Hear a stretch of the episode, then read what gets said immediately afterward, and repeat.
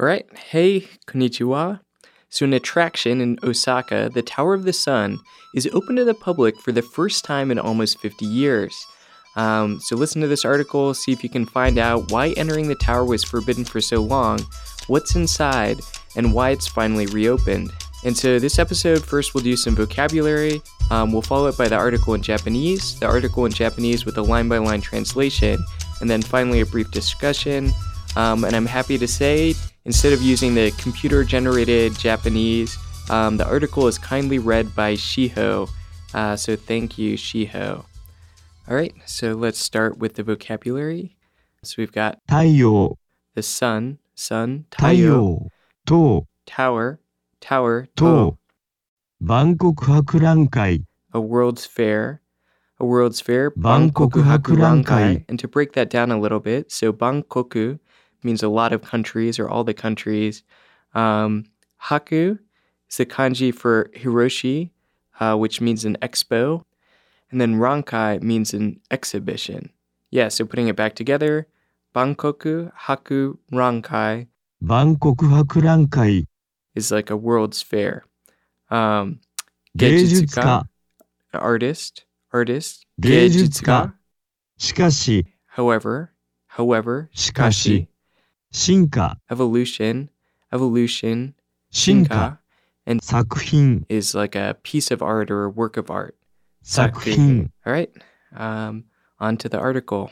大阪府太陽の塔の中を見ることができるようになる。大阪府吹田市の公園に高さ70メートルの太陽の塔があります。1970年に大阪府で万国博覧会があったとき、芸術家の岡本太郎さんがデザインをして作りました。万国博覧会の後、太陽の塔の中は見ることができませんでした。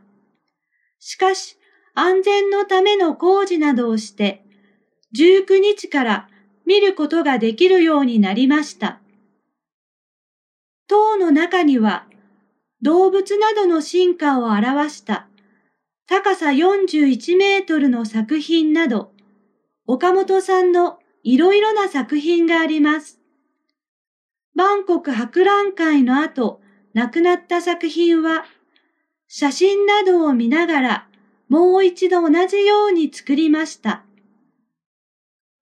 太陽の塔の中を見るためには、予約が必要です。 So, did you figure out why people weren't allowed to enter the tower? Did you figure out what's inside and why it finally reopened? If not, don't worry. We're about to do the line by line translation. So, yeah, here we go. 大阪府太陽の塔の中を見ることができるようになる。 You can now enter Osaka's Tower of the Sun.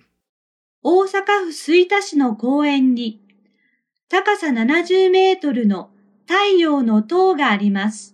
In the city of Suida, in Osaka Prefecture, there's a park that has a 70 meter tall tower, the Taiyo Tower, also known as the Tower of the Sun. 1970年に大阪府で万国博覧会があったとき、In 1970, when Osaka held the World's Fair, also known as Expo 70, 芸術家の岡本太郎さんがデザインをして作りました。It was designed and constructed by the artist Taro Okamoto.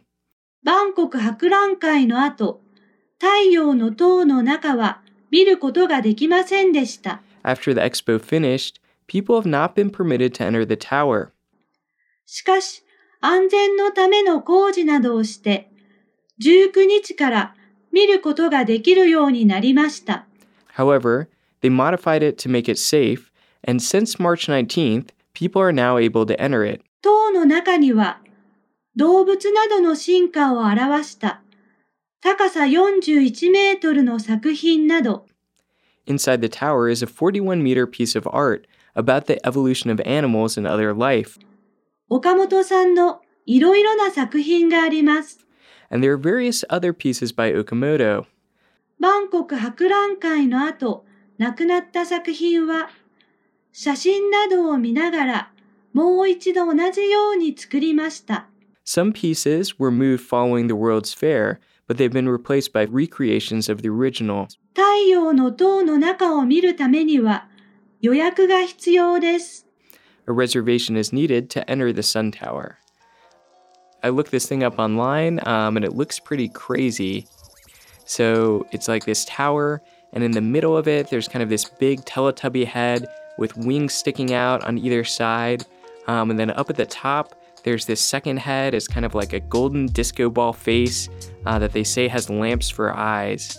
The best way I can describe it, it's like a, a kind of like weird acid trip 1970s Power Ranger totem pole. Um, but I definitely I would add it on a list of things to check out um, if I ever uh, went to Osaka. I didn't make it there uh, during my, my year in Japan, but I really wanted to go um, check out some stuff, including uh, Shinsekai. I don't know why I'm so fascinated with uh, with Shinsekai, but anyway, uh, that's pretty much all I have for today. Sorry, it's been a little while.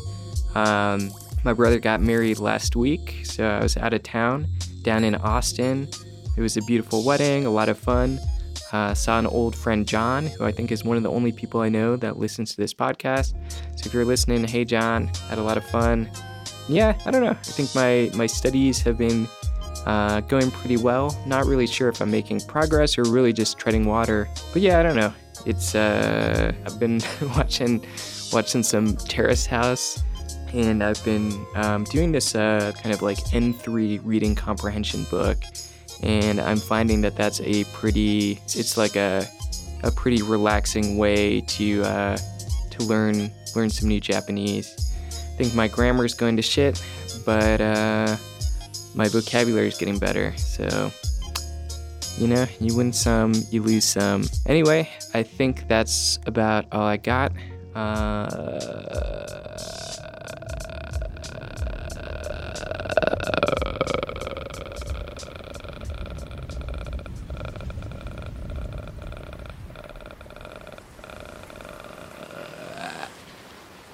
so, um, yeah.